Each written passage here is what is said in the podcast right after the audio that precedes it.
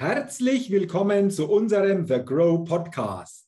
Mein Name ist Jürgen Zwickel. Ich bin Vortragsredner, Seminarleiter, Buchautor und freue mich, dass ich als Moderator den The Grow Podcast begleiten und mitgestalten darf und dabei spannende Interviews mit interessanten Persönlichkeiten führen kann. Und liebe Zuhörerinnen, liebe Zuhörer, heute wartet sicherlich wieder auf uns alle ein interessantes Interview mit einer spannenden Persönlichkeit, denn ich begrüße heute im The Grow Podcast Peter Fries. Lieber Herr Fries, herzlich willkommen im The Grow Podcast und schön, dass Sie sich die Zeit für ein Gespräch und für ein Interview nehmen. Das gebe ich gerne zurück. Ich bin ja auch froh, dass ich mit Ihnen reden darf, Herr Zwickler. Ja, und es wird bestimmt ein spannendes Gespräch, weil ich will Sie natürlich zu Beginn noch kurz näher vorstellen. Sie sind Manager, Direktor bei Fokus Zukunft GmbH und Co. KG. Das klingt schon mal spannend, Fokus Zukunft. Ich sage nur so viel. Es geht um Nachhaltigkeitsberatung. Darüber wollen wir natürlich uns intensiver austauschen. Bevor wir jedoch das tun, wartet die Get-to-Know-Fragerunde fünf Fragen an Sie zu Beginn des Podcasts. Und ich bin schon gespannt auf Ihre Antworten. Und wenn Sie soweit sind, Herr Fries, dann lassen Sie uns gerne mit der ersten Frage starten. Ja, versuchen wir es. Legen Sie los. Ich bin gespannt. Okay, erste Frage. Frühaufsteher oder Nachteule? Ui, also diese Frage lässt sich sehr einfach auf den ersten Moment beantworten. Ich bin der absolute Frühaufsteher. Jetzt äh, ist das vielleicht nicht unbedingt so, dass ich das gerne mache, sondern Sie haben es ja schon gesagt, bei meinem Thema geht es ja um Nachhaltigkeit. Und äh, in meinem früheren Leben war ich Geschäftsführer in drei Unternehmen. Ähm, da habe ich Flugzeugtriebwerke repariert, habe Sanitärheizungsgroßhandel gemacht. Ich war CEO vom Energieversorger. Das waren alles irgendwie endliche Themen. Aber mein Thema ist halt nie zu Ende.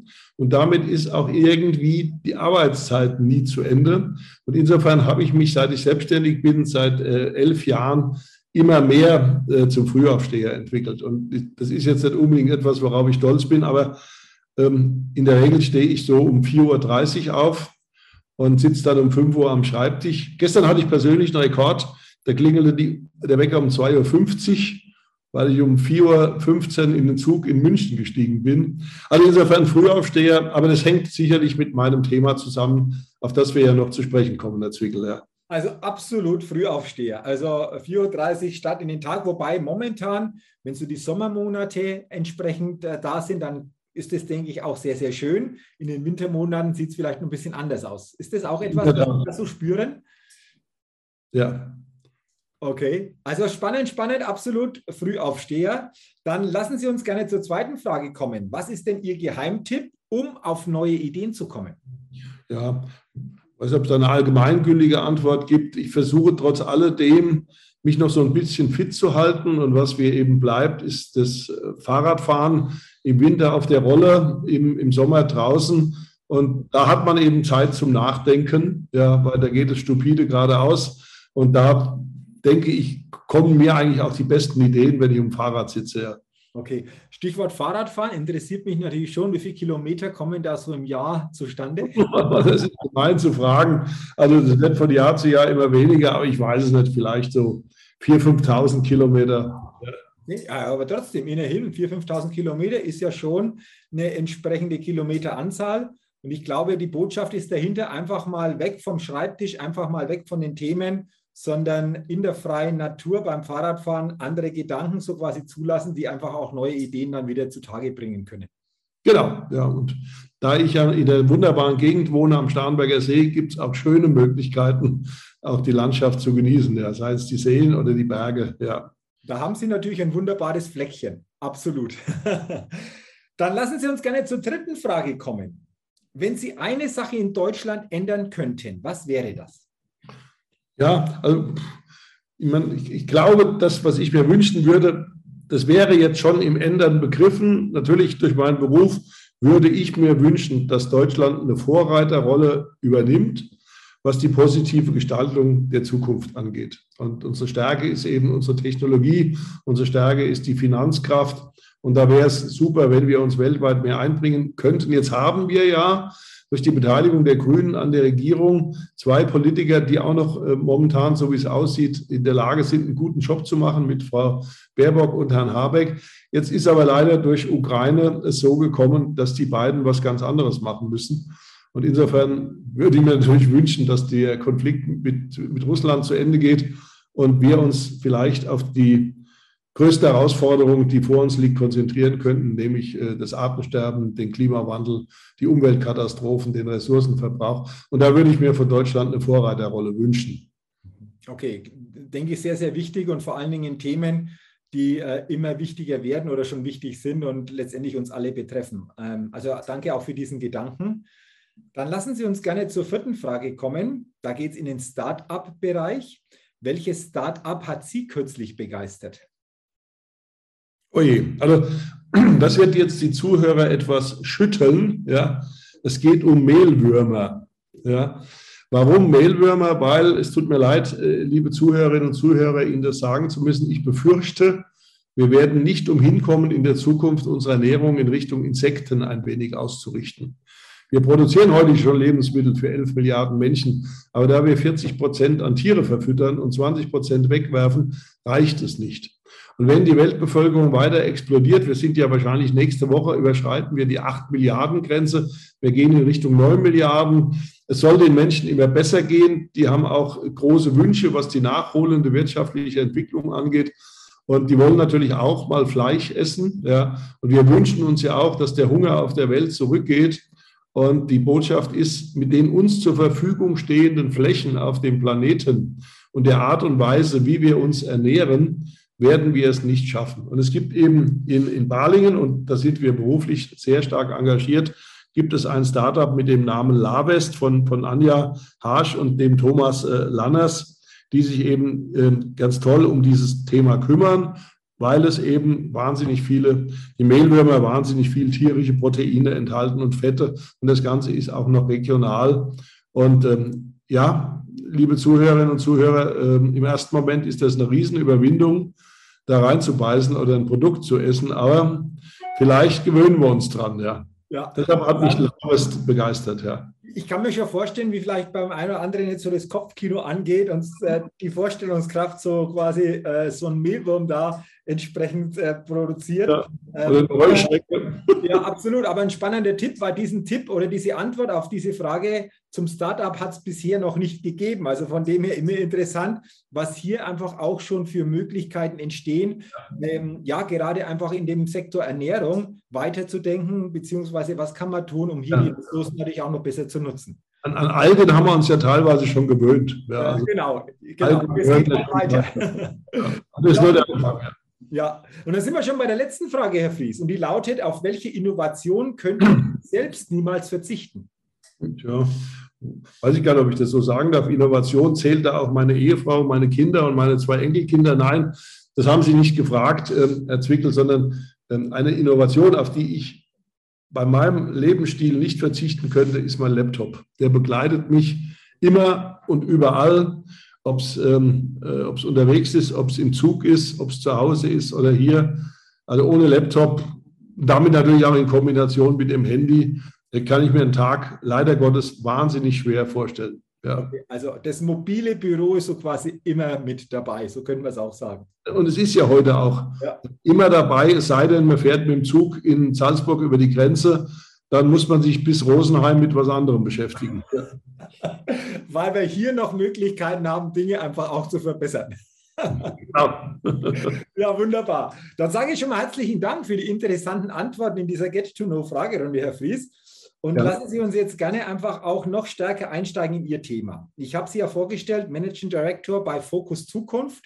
Ähm, Sie haben ja auch schon geschildert, Sie waren schon in anderen Positionen auch tätig. Wie sind Sie denn insgesamt zu diesem Thema Nachhaltigkeitsberatung gekommen oder auch zu diesem Begriff Fokus Zukunft? Also was hat sich da entsprechend in der Vergangenheit wie herauskristallisiert, dass sich das heute so darstellt? Ja, jetzt sehen Sie ja Gott sei Dank mich nicht, sonst wüssten Sie, dass ich ja steinalt bin. Ja, also ich habe in, in meinem Studium in Frankfurt hatte ich schon Umweltökonomie in, in, im Nebenfach und da hat mich das Thema schon, schon angefasst und das liegt schon ähm, sehr, sehr lange her, um ehrlich zu sein, über 30 Jahre. Aber ich bin dann abgedriftet. Ich, wie gesagt, ich habe dann sehr schnell das Glück gehabt, Geschäftsführer zu werden, Flugzeugtriebwerke, Sanitärheizungsgroßhandel, Energie. Und dann hat mich aber zunächst mal ähm, so äh, ab 2002 das Thema äh, Unternehmenskultur gepackt. Ja, wir sind stark gewachsen in beim Unternehmen und wir mussten viel restrukturieren. Und wenn man wächst, kauft man Firmen und dann hat man doppelte Position. Und da ist mir klar geworden, du musst das über die Unternehmenskultur machen. Ja, wenn, wenn du, wer Leistung will, muss Sinn bieten. Und da haben wir viel gemacht. Wir waren bei Great Place to Work, einer der besten Arbeitgeber. Und dann so, so ab 2007 habe ich für mich persönlich das Thema Klimawandel erkannt und habe auch in meiner alten Firma sehr viel in diese Richtung gemacht. Energieanlagenbau, erneuerbare Energie, CO2-Thema. Aber ich musste dann irgendwann erkennen, dass das vielleicht dort sich nicht so realisieren lassen könnte, wie ich das in einer für mich sehr wichtigen Nacht 2009, als mein Enkelsohn geboren wurde, ihm quasi virtuell versprochen habe. Sagt, der Opa kümmert sich ab jetzt nur noch um das Thema Nachhaltigkeit. Und das habe ich konsequent gemacht. Ich habe schon immer davon geträumt und mir eingebildet, ich wäre auch in der Lage, äh, selbstständig zu werden. Und das habe ich dann eben ab 2011 konsequent umgesetzt. Und äh, Fokus Zukunft, so lautet mein Unternehmen. Und ähm, wir haben, Entschuldigung, ich war gerade, mein, mein, mein Laptop hat verrückt gespielt. Also Fokus Zukunft heißt das Unternehmen. Und äh, wir versuchen äh, unseren Kunden das Thema ganzheitlich Nachhaltigkeit anzubieten. Heute das Morgen nachhaltig gestalten ist unsere Vision und die, die Idee, die ich damals hatte bei der Gründung war, irgendwann wird der Moment kommen, wo Unternehmen erkannt haben, dass sie was tun müssen oder eben gezwungen werden, etwas zu tun, weil die Herausforderungen wie Klimawandel und Artensterben und Ressourcenverbrauch so dramatisch werden, dass man alleine schon von selbst auf die Idee kommt, was zu tun.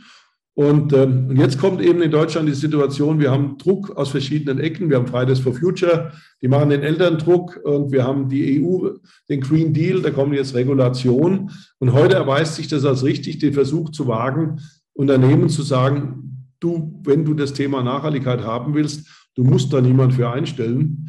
Da gibt es Fokus Zukunft und die sind immer da, wenn du sie brauchst und sie sind nicht da, wenn du sie nicht brauchst.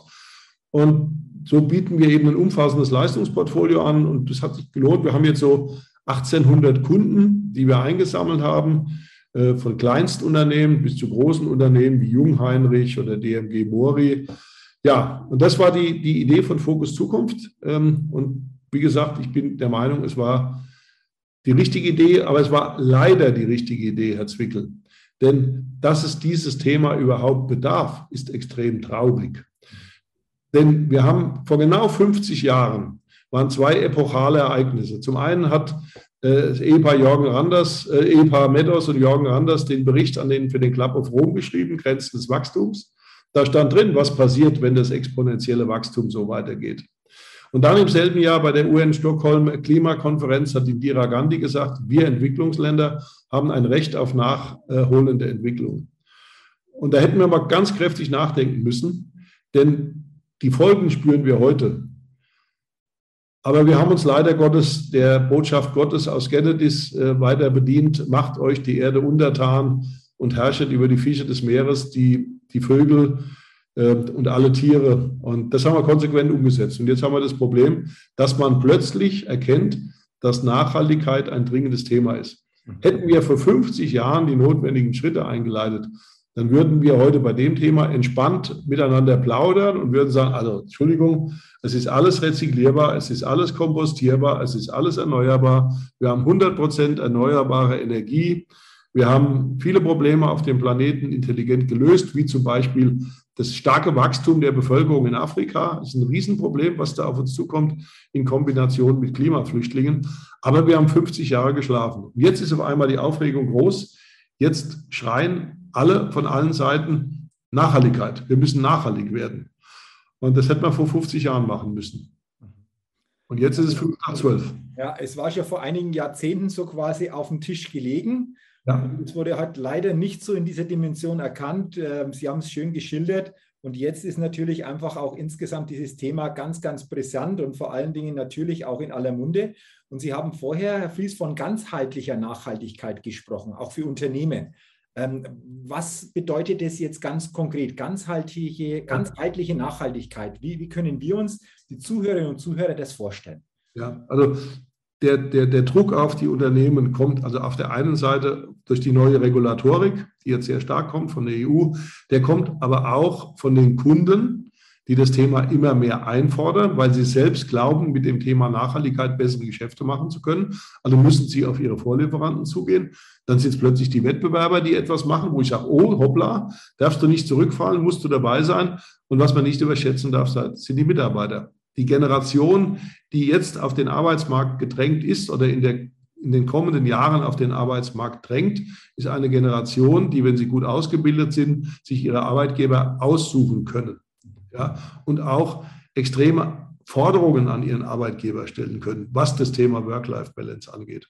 Und insofern ähm, wird es für Unternehmer immer klarer, es genügt nicht irgendein Thema herauszugreifen, wie zum Beispiel, ich mache mich klimaneutral und ansonsten mache ich nichts. Ja, dann bin ich schnell des Greenwashings bezichtigt, sondern wir sagen den Unternehmen, du kannst gern mit so einem Thema Klimaschutzstrategie beginnen. Du kannst gern mit der Investition in regionale Umweltprojekte beginnen. Aber das reicht nicht mehr. Ja? Spätestens, wenn du gezwungen bist, einen Nachhaltigkeitsbericht zu schreiben, musst du auch die anderen Themen offenlegen. Ja, wie gehst du mit deinen Mitarbeitern um? Was bietest du denen? Ja, äh, wie stellst du sicher, dass deine Lieferanten, wenn sie denn nicht unbedingt um die Ecke sind, äh, einigermaßen auch unsere Nachhaltigkeitswünsche äh, umsetzen? Stichwort Lieferkettengesetz, ja, was jetzt ja auch auf die Unternehmen zukommt. Und insofern wird es immer klarer, man braucht ein ganzheitliches Konzept. Und da bieten wir an, zum Beispiel die gemeinsame, sehr umfassende Erarbeitung einer Nachhaltigkeitsstrategie. Das ist ein, wo dann am Ende der Reise eine Roadmap existiert, wo man dann genau weiß, was mache ich die nächsten Jahre. Und das sind dann auch diese Dinge wie äh, Sustainable Development Goals äh, enthalten, das ist das Thema Klimaschutzstrategie, Umweltschutzprojekte. Äh, wie gehe ich mit meinen Mitarbeitern um? Wie stelle ich sicher, dass meine Supply Chain nachhaltig ist? Und dann kommt das Thema Kommunikation. Tue Gutes und sprich drüber. Ähm, man, man will ja auch, dass der Unternehmer belohnt wird, indem er eben mehr Umsatz macht, mehr Absatz hat, äh, bessere Mitarbeiter findet. Und da kann Nachhaltigkeit äh, eine absolute Win-Win-Situation sein. Und ich sage immer, hab keine Angst davor, das bringt Freude in dein Unternehmen. Ja. Schieb es nicht weg, sondern lieber du fängst jetzt an, du bist First Mover, wie am Ende Last Loser zu sein. Okay, interessanter Gedanke. Sie haben jetzt schon beschrieben, was da alles mit reinspielt. Wenn jetzt ähm, ja, bei Ihnen ein Unternehmer, Unternehmen ähm, auf Sie zukommt, ähm, können Sie nochmal beschreiben, Herr Fries, was so die praktischen Schritte sind, wie Sie so vorgehen, so die ersten Schritte, um da mal reinzufinden, auch in das Unternehmen, um zu erkennen, in welcher Form ist wie etwas zukünftig vor allen Dingen dann wie zu berücksichtigen? Wie, wie können wir uns das vorstellen? Also das ist mein tägliches Brot, Herr Zwickel, weil ich bin der erste Vertriebsmann bei uns im Unternehmen und diese Gespräche führe ich häufig. Und äh, ich sage dann immer, jetzt, wir kennen uns ja noch nicht so. Ja, und die, die großen Themen, die Sie bewegen werden, sind also das Thema Klimaschutzstrategie, da kommen Sie nicht mehr drum herum. Und das andere ist das Thema Nachhaltigkeitsstrategie mit all den Facetten, die ich eben kurz geschildert habe. Und dann sage ich den Kunden immer, aber ich empfehle Ihnen nicht, jetzt uns einen großen Beratungsauftrag zu geben, über 15 äh, Workshop-Tage mit allem Möglichen, sondern lassen Sie uns klein anfangen. Und klein anfangen ist dann immer, wir berechnen mal den CO2-Fußabdruck, mhm. weil da kommen Sie heute nicht mehr drum herum. Es ist keine Frage mehr, ob Sie das machen, sondern nur noch, wann Sie das machen. Und dann sagen wir auch, du musst nicht gleich das große Bild machen. Versuch nicht gleich all deine Standorte weltweit zu berechnen und all deine Emissionen mit Vorkette und externer Logistik. Lass uns doch mal zum Beispiel auf die deutschen Standorte konzentrieren und dort den Firmenfußabdruck berechnen. Das ist ganz wichtig, das musst du haben und dann siehst du, wie wir zusammenarbeiten, dann siehst du, ob das Spaß macht, ob das Preis-Leistungs-Verhältnis stimmt, ob wir kompetent sind, ob wir authentisch sind, ob wir zusammenpassen. Und das gelingt sehr häufig, dann fängt man damit an und dann mit der Präsentation des Fußabdrucks da hat man dann oft es auch mit viel mehr Menschen zu tun, die dann eingeladen werden zu so einer Präsentation, die dann auch einen Vortrag beinhaltet. Dort spricht man dann die anderen Themen an. Ja. Was sind die weiteren Schritte? Also Nachhaltigkeitsworkshops, Strategiearbeiten, Umweltschutzprojekte und, und, und. Mhm. Und ich sage es ganz ehrlich, das funktioniert ganz gut. Ja. ja. Klein anfangen, nicht gleich alles wollen. Ja. ja. Wir machen auch zum Beispiel nie Verträge, also dass man sagt, du hast jetzt 20 äh, Tage bei uns kontrahiert, die musst du auch nehmen, das lehne ich ab. Ja. Mit uns kann man die, die Zusammenarbeit in jeder Sekunde sofort beenden. Mhm. Ja. Dann liegt es ja an uns. Ja. Dann haben wir was falsch gemacht. Und dann ist es auch gut, wenn der Kunde sagt, ihr seid nicht die Richtigen. Ja. Okay. Also auch das ehrliche Worte äh, von, von, von Ihrer Seite, denke ich, einfach auch etwas, was hier sehr, sehr ehrlich einfach auch im gegenseitigen Weg oder im gegenseitigen Miteinander hier entsprechend reingegeben wird. Wenn jetzt hier jemand dabei ist, äh, der das hört und sagt, Mensch, dieses Thema beschäftigt mich, beschäftigt uns aus, auch wäre ja ein leichter Schritt, praktisch auf Sie zuzugehen, um das äh, im ersten Gespräch mal näher zu erörtern, was für Möglichkeiten denn hier bestehen könnten, oder? Ja, vielen Dank. Fokus-zukunft.com. Dort finden Sie das gesamte Team. Da finden Sie natürlich auch mich. Und dann wäre es natürlich ein, wunderbar, wenn Sie uns eine E-Mail schreiben. Und dann äh, werden Sie sehen, melden wir uns sofort zurück. Ja. ja, wunderbar. Also wer hier einfach ein Thema hat oder manches Mal noch intensiver besprechen möchte, natürlich sehr gerne eingeladen, genau diesen Weg zu gehen, den Sie, Herr Fries, gerade beschrieben haben. So zum Abschluss noch mal eine Frage, dieses Thema Nachhaltigkeit. Sie haben es einfach interessant dargestellt, vor allen Dingen auch tiefer erläutert äh, für die Zukunft. Jetzt schon ein wichtiges Thema, es geht nicht mehr ohne, oder? Das wird uns alle wahrscheinlich noch stärker einfach auch entsprechend begegnen wie in der Vergangenheit. Ist das etwas, was wir uns insgesamt bewusst machen dürfen? Ja, absolut. Ja, also da sind Probleme mit verbunden. Ähm, nehmen wir mal das, nur das Thema, aber ich greife jetzt noch ein Thema raus. Afrika. Ja, ein Kontinent, den wir jahrhundertelang ausgebeutet haben. Jetzt explodiert dort die Bevölkerung, geht in Richtung 1,4 Milliarden und wenn das so weiterging, wären es irgendwann 2,8 Milliarden. Das erträgt der Kontinent nicht. Und wenn jetzt in diesem Kontinent noch der Klimawandel weiter so stattfindet, wie er jetzt stattfindet, sagt uns die UNO, ihr müsst davon ausgehen, zum Beispiel im Jahr 2030 habt ihr es jedes Jahr mit 50 Millionen Menschen zu tun, die gezwungen sind, ihre Heimat zu verlassen. Gezwungen, weil es nichts zu essen gibt, nichts zu trinken, keine Arbeit, Krieg herrscht. Dann nimmt man seine Familie, wenn man noch laufen kann, äh, nimmt sein unveräußerliches Menschenrecht der Völkerwanderung und läuft in eine Himmelsrichtung. Und diese Himmelsrichtung ist Europa. Und äh, das wollen wir nicht. Ja? Also wir haben die Grenzen dicht gemacht, nachdem wir es mal mit einer Million probiert haben. Und ich befürchte, oder ich bin überzeugt, und ich glaube, jeder der Zuhörerinnen und Zuhörer wird mir zustimmen, wir werden niemals mehr diese Grenze öffnen, dass Millionen Menschen nach Europa kommen. Mhm. Wenn uns das aber moralisch belastet, dann gibt es nur eine Antwort.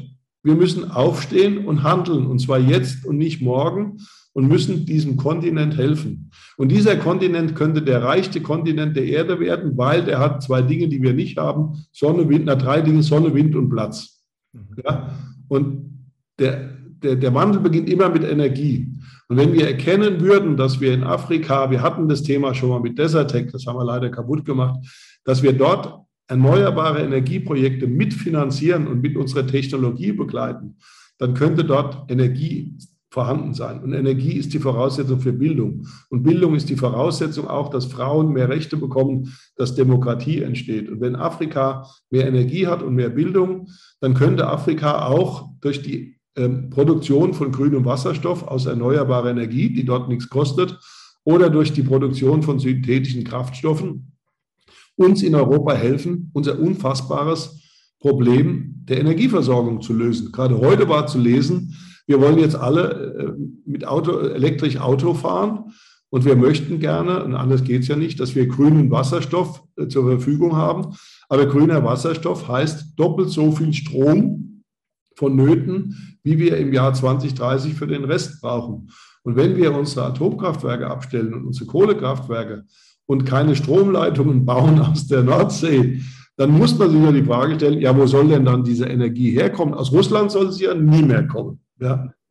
Da wäre eine Win-Win-Situation, Herr Zwickel, Afrika zum Beispiel. Und deshalb ist Nachhaltigkeit so ein äh, vielschichtiges Thema und die Welt wird nachhaltig. In 100 Jahren werden wir in einer nachhaltigen Welt leben. Die Frage, die wir uns nur beantworten müssen, wo findet das Leben statt? Findet es noch in Europa statt oder nur noch in Skandinavien und in Russland, in den kalten Regionen, so wie wir einstmals aus Afrika gekommen sind? Und wenn wir das nicht wollen, ja, dann müssen wir eben alles dafür tun, dass dieser Planet sich nicht so stark erhitzt, dass die durchschnittliche Temperatur um mehr als 1,5 oder maximal 2 Grad durchschnittlich über das vorindustrielle Zeitalter steigt. Und der Weltklimarat hat uns vor wenigen Wochen gesagt, es bleibt euch nicht mehr viel Zeit, fangt bitte heute an. Und ähm, äh, eine bekannte Weltwetterkommission hat uns vor einer Woche gesagt, es kann sein, dass wir im Jahr 2026 erstmals eine durchschnittliche Temperaturerhöhung von über 1,5 Grad haben werden. Also alles kommt jetzt viel schneller, als die Wissenschaftler, die ja immer vorsichtig sind. Klimawissenschaftler sind ja nicht sehr reißerig, ja. Die formulieren ja vorsichtig. Und jetzt müssen wir leider erkennen, es geht schneller und deshalb bedarf es jetzt des ganz starken Engagements von allen freiwillig mehr zu tun, als der Staat uns abverlangt. Das wäre mein Appell auch an die Zuhörerinnen und Zuhörer. Also, Werden Sie Teil der Lösung und seien Sie nicht mehr Teil des Problems.